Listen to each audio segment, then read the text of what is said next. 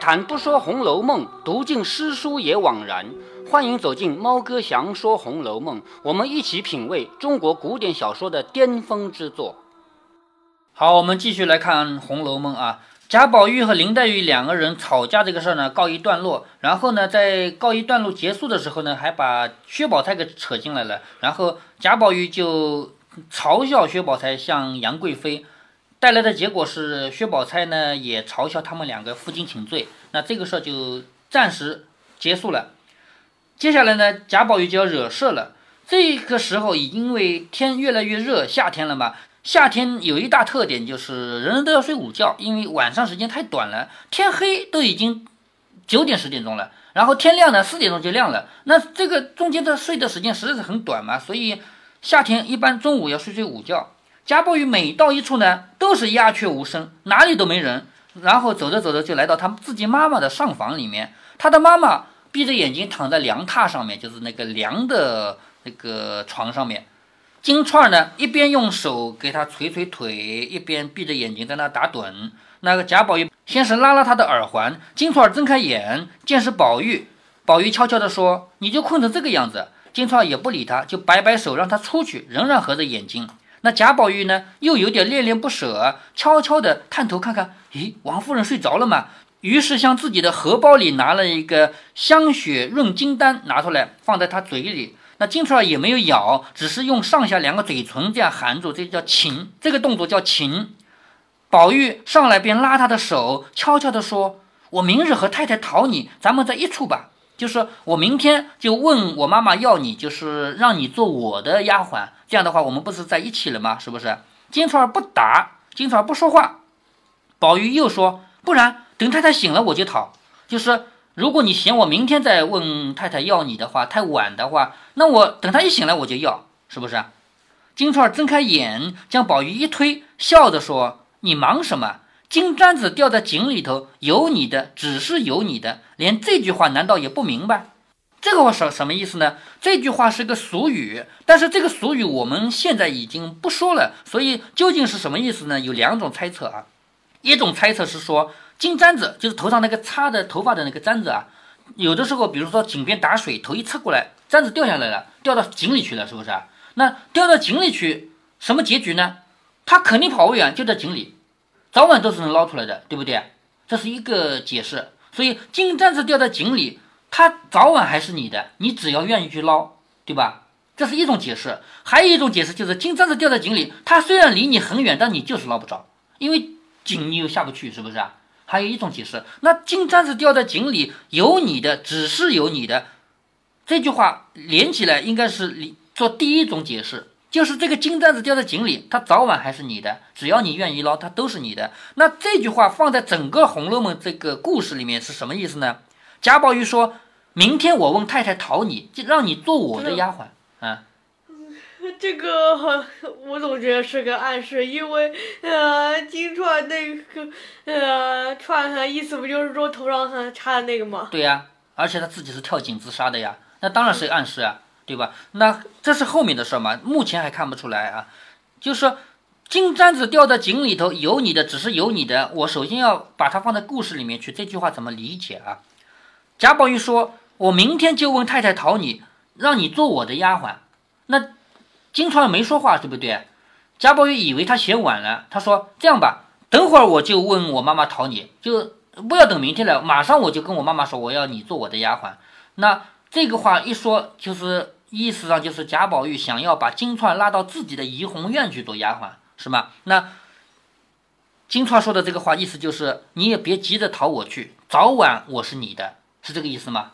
金簪子掉在井里，有你的就是有你的，就连头上的金簪子掉在井里，早晚都是你的。那我这个人，你要想要过去，哪一天不可以要过去啊？干嘛急着今天一定要找你的妈妈？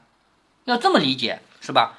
所以这句话同时也是一个衬语。最后金钏的结尾就是自己跳井了，而且他的名字就是金簪子嘛，金钏嘛，是吧？所以他说了这样一句话，然后说。我告诉你一个巧中儿，什么叫巧中儿呢？就是一件好事情。我告诉你一件好事啊，你往东小院里拿环根儿和彩云去。还记得环贾环和彩云吗？贾环和彩云不是两个人有点要好的吗？是不是啊？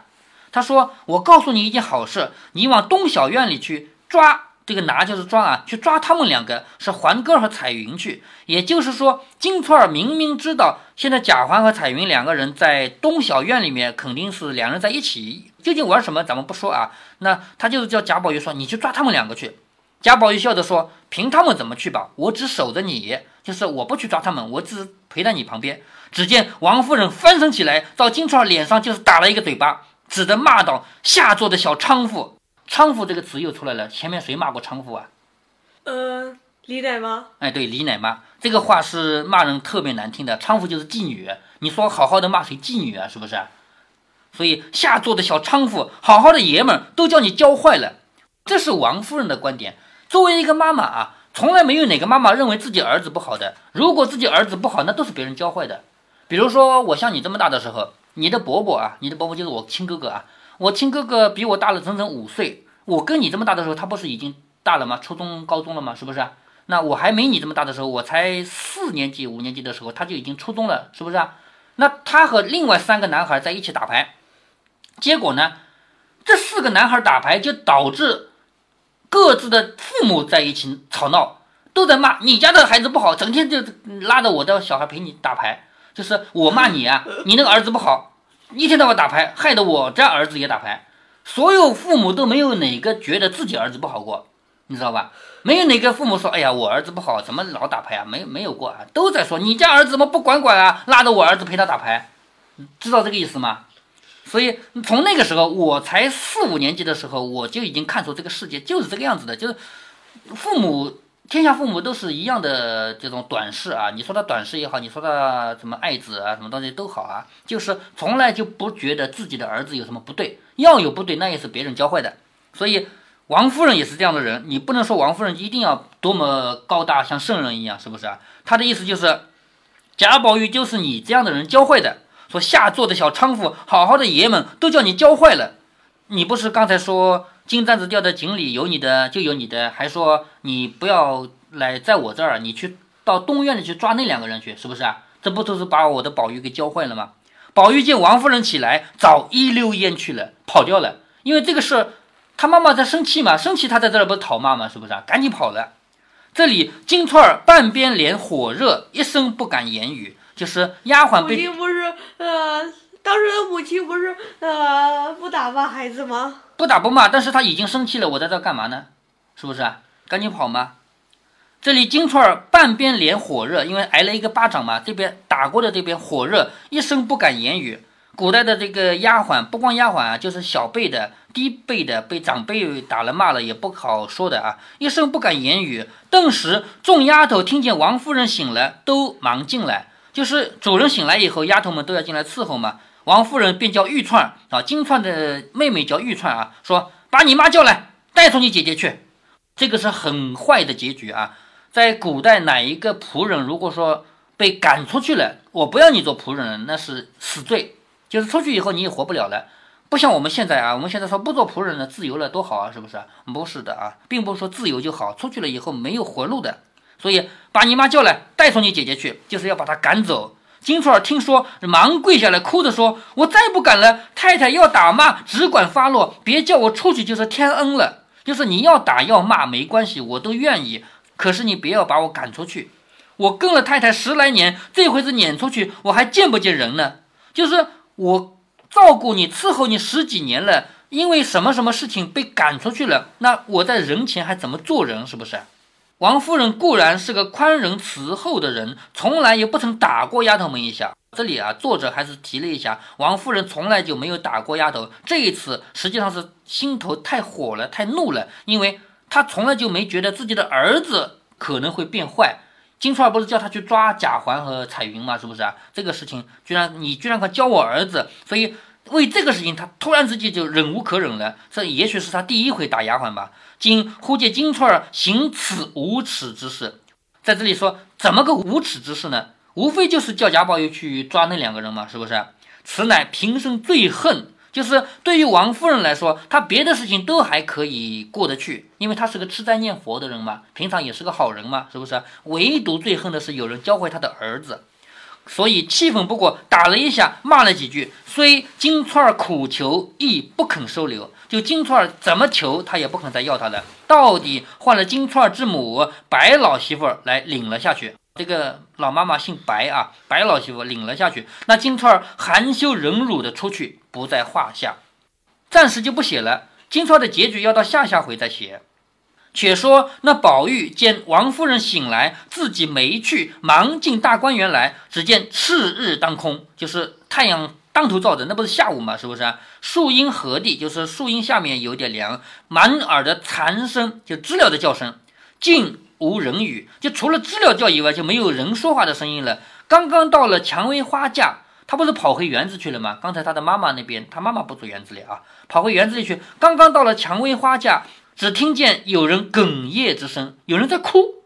贾宝玉心中疑惑，便站定了细听。果然，那架下有一个人。如今五月之际，就是农历的五月啊，那蔷薇花正是花叶茂盛之际。贾宝玉便悄悄地隔着篱笆洞看，就是蔷薇花开得那么浓那么多，这个花就像一堵墙一样。他站在墙的这一边，往那个小孔里面看过去啊，看那边，只见一个女孩蹲在花下面。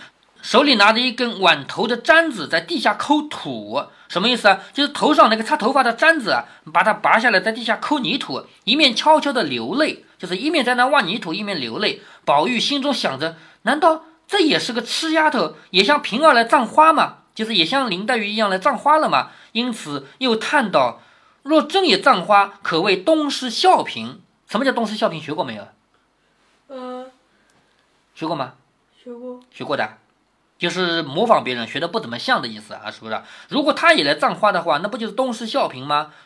不但不为新特，却更可厌了。就是非但没有什么新的奇特的，而且看起来也让人讨厌了。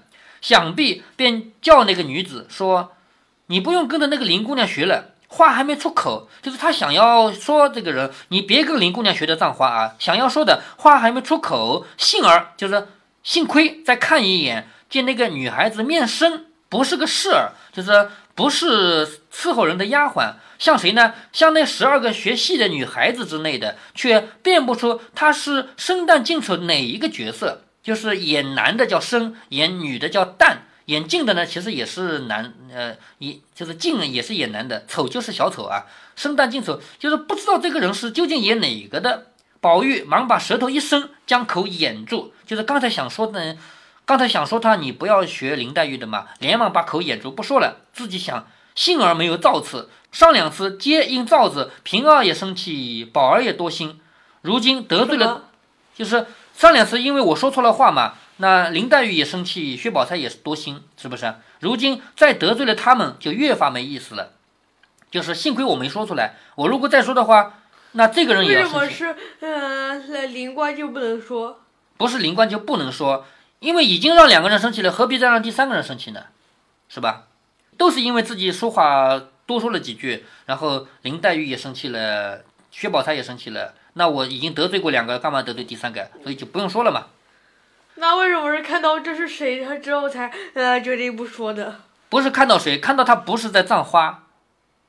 哦，一面想，一面又恨，认不得这个是谁。再留神细看，只见这个女孩子眉蹙春山。那眉毛皱的，就是像春天的山啊，那那个是一种水墨画的效果。你要画水墨画，你画过的对不对？那就是一种淡淡的墨影嘛，是吧？眉处春山，嗯。又是铁箱子，又是啊，有蔷薇花，这个呃是很很安排作者安排吗？对呀。说眉处春山，就是眉毛皱着，像那个水墨画里的春天的山；眼平秋水，眼睛啊像秋天的水一样。面薄腰纤，就是脸看起来就是细细的，腰呢也是细细的，袅袅婷婷，袅袅婷婷就是人身材长得好，大有林黛玉之态，就是看起来像林黛玉。宝玉早又不忍弃她而去，就是不忍心就这样走了，只管痴看，痴痴的看着她。只见他虽然用金簪子划地，却不是掘土埋花，就是他拿那个头上的簪子在那个划地啊，不是为了埋花，竟是在土上画字。宝玉用眼睛随着簪子起落，一直一画一点一勾的看了去，数一数十八笔，自己又在手心里用指头按照他方才下笔的规矩写了，猜是个什么字？就是他那个上下左右这样写，那我也用手指头这样写，一看究竟是个什么字？写成一想，原来是个蔷薇花的“蔷”字。宝玉想着说。必定是他要写诗填词吧？这会子见了这个花，因此有所感，或者偶成两句，一时兴致恐忘了，就在地上画着推敲吧。就是有人要写诗的时候，只想到一两句，还以为有的没写完，没想完，那怎么办？就在地上画画嘛，对不对？也许是这个吧。一面想，一面又看，只见那女孩子在那里画，画来画去还是个强字，再看还是个强字。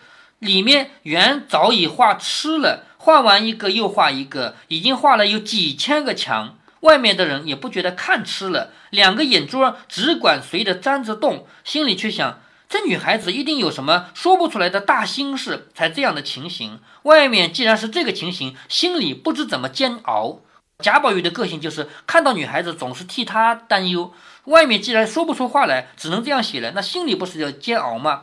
看他这个模样儿，这般单薄，心里哪搁得住煎熬啊？可恨我不能替你分析过来，就是你这么煎熬又忍不住怎么办？我要是能替你分忧就好了，可惜我又不能。伏中阴晴不定，什么叫伏中呢？就是三伏天，夏天不是三伏天吗？对不对？那个天容易下阵雨的，你知道夏天容易下阵雨，对不对啊？阵雨是什么意思？阵雨就是一会儿下一会儿不下呀，知道吗？夏天容易下阵雨吗？福中阴晴不定，偏云可以致雨，一点点云就可以下雨了。忽一阵凉风吹过，唰唰的落下一阵雨来。宝玉看那个女子头上滴下水来，纱衣顿时湿了。你看贾宝玉这个人多好笑，雨打下来打在他自己身上，他不感觉，他就是看到那个女的淋雨了，说：“哎呦，这个人淋雨了吗？他不冷吗？”他没想到自己也淋雨，是吧？所以他并不觉得淋雨，他看到那个女的身上啊，顿时湿了。宝玉想着。这个时候下雨，他这个身子如何经得住骤雨一击呀？就是这么热的夏天，夏天不是很热吗？突然之间被这个阵雨这样击了一下的话，一冷一热，不要生病嘛，是不是？因此经不住说不要写了。你看下大雨，身上都湿了。那女孩子听说到吓了一跳，抬头一看，只见花外有一个人叫她不要写，下大雨了。一则宝玉脸面俊秀，就是贾宝玉的脸啊是很秀气的；二来呢，花叶繁茂，上下都被枝叶挡住，只露着半个脸。那个女孩子以为是个丫头呢，她没想过是宝玉嘛，以为是个丫头，因此笑着说：“多谢姐姐提醒我，难道姐姐就有什么遮雨的吗？”你笑什么？啊？他说：“多谢姐姐提醒我，难道姐姐在外头有什么遮雨的？”就是你叫我不要写了，淋了雨了，难道你不淋雨吗？你有什么遮雨的吗？一句话提醒了宝玉，哎呦一声，才觉得浑身冰凉，低头一看，自己身上也湿了。所以说，我说贾宝玉这个人有点怪嘛，自己淋成这样了，浑身凉，他也不知道，他就知道前面那个人淋雨了，不要淋坏了。那作者为什么要这么写呢？就是想要刻画贾宝玉这个人内心始终装着别人嘛，对不对？所以他时时刻刻装的是别人的苦难，所以他哎呦一声。才觉得浑身冰凉，低头一看，自己身上也都湿了，说不好，只得一气跑回怡红院去，心里还记挂着那个女孩没处避雨。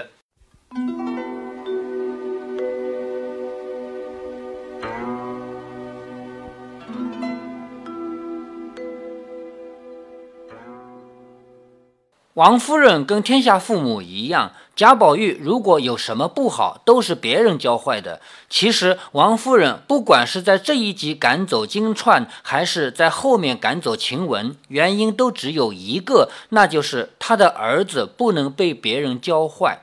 至于她的儿子宝玉本身是好是坏，她是看不清也看不到的。有好多人在这里读出了宝玉的不足。金钏被盛怒的王夫人打了一个耳光，他却一溜烟跑了。他难道不该为金钏的死负责吗？你要这样说呢，其实是冤枉了宝玉了。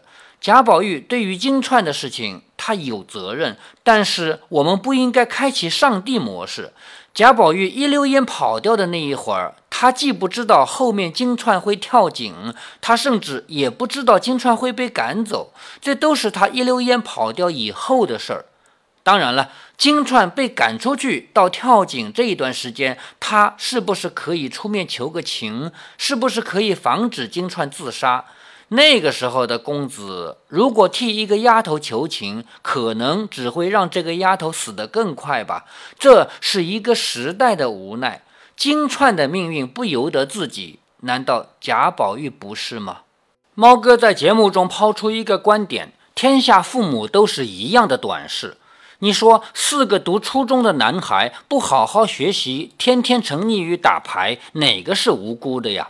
可是四个人的家长总觉得自己的孩子最无辜，是被别人带坏的。这样的经历让猫哥早在小学阶段就领悟了这样的道理。可惜的是，同样的领悟，有些人是一生到老也想不到的。其实，猫哥的哥哥曾经想把我拉下水。那个时候，离他最近的是我嘛。晚上在蚊帐里面，他跟我玩牌。我说我不玩。我哥说：“咱们来最小的，不按每张牌算钱，只按每一局算，而且一局只要一分钱。”这都不行啊！那我先借给你本钱，如果输掉了不用还。在这种情况下，我哥哥先是故意输给我，让我的钱越变越多。结果我还是没有任何兴趣。他看我实在不是个可造之材，最后用几把就把之前输给我的都赢了去。算了，孺子不可教也。我为什么就不学打牌呢？觉悟高吗？当然不是，因为我天生就学不会。这么多年过去了，依然有人不相信我说的这句话。有些人说哪有学不会打牌的，是你不想学。也有人说你是心思放在别的上面了。其实我有过想学的历史的。大学的时候，那时候没有电脑，更没有网络，打牌是同学们之间的重要沟通手段。我也想融入的，学不会嘛。所谓的学不会，并不是不懂规则啊。打牌的规则哪有那么复杂？但是你说一共有几个 A？如果大家都打出来了，那就是 K 最大了。这个规则我会不知道吗？当然知道。可是我并不知道可以这样推算啊。我并不会在下一次打牌中用上去啊。我只能说，人与人是不一样的，大脑与大脑是不一样的。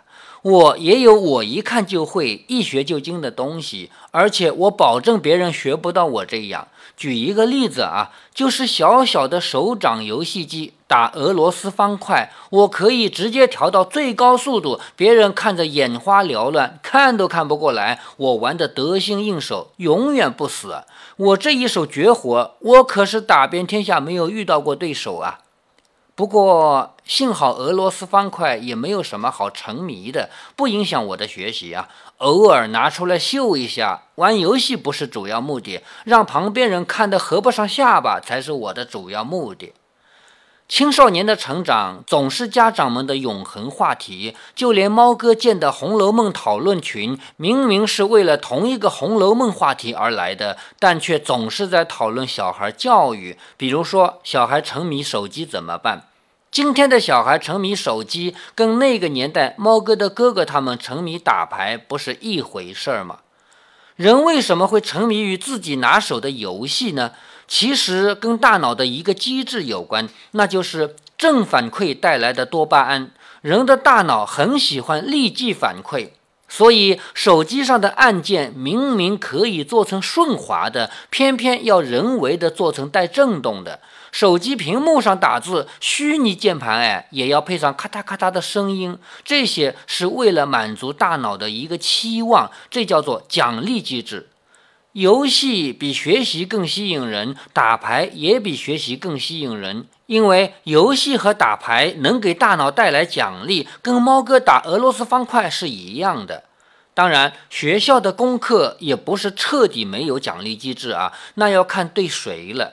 为什么学霸这么爱学习啊？他一刻也不愿意放下作业，把题目都做光了，还要主动去找点题目来做。原因是什么？原因是他能够出色的完成这个作业，而且别人不会。每一次做完题目，他的大脑都接收到了这个反馈嘛？这也是他的大脑所期望的奖励机制。